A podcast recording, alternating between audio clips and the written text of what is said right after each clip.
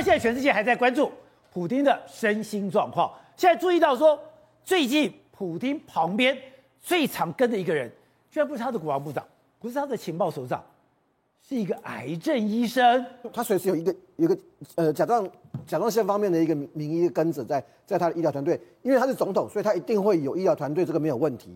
可是怪是怪在什么地方？普丁过去这四年哈，在索契这边度这个度假的时候哈。后来他们去整理出来，发现有三个还是四个医生频率啊特别高哦，就是他大概会出现到呃，他会去三十五、三十五次、三十六次、三十七次啊。你现在看到那三个就是啊，平均下来有一个啊，甚至可以算起来他的待的时间呢，可以到一百六十几天。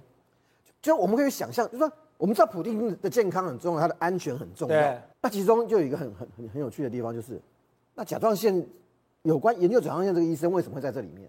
他会不会有甲状腺？为什么？因为甲状腺的时候会服用很多药物，这些药物可能会引起什么情绪的这种这种亢奋或者暴易怒，所以他们就在怀疑说，那普丁做这场战争决定的时候，是不是因为服药过度，所以引发的那种情绪上的那种焦虑或者焦躁，才发动这场战争的？而且现在还传说，他每天要泡澡是用鹿茸来泡澡，没错，因为因为你知道，因为。前一阵子消失的那个国防部长，那个那个萧伊古，萧伊古是萧伊古呢，是是是这个唐努乌廖海人啊。如果我们以前念蒙古历史知道，唐努乌廖海后来是变成俄罗斯的一部分。听说了，就是他推荐的，或者说，因为他常说他是蒙古英雄的后裔，也许蒙古人流行这一套也不一定。就是泡鹿茸可以干嘛？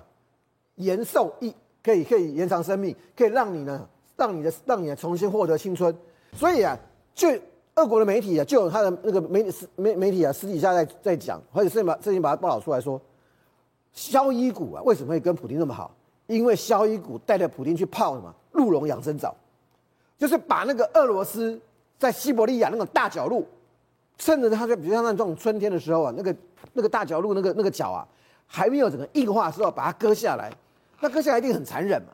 可是普京曾经干嘛干过什么事情？曾普京曾经公开讲说要保护动物哦。好，可是有一件事情很明确的是，肖伊古跟普丁非常好。我们现在看到了肖伊古跟普丁有一张什么裸露上身的照片，干嘛？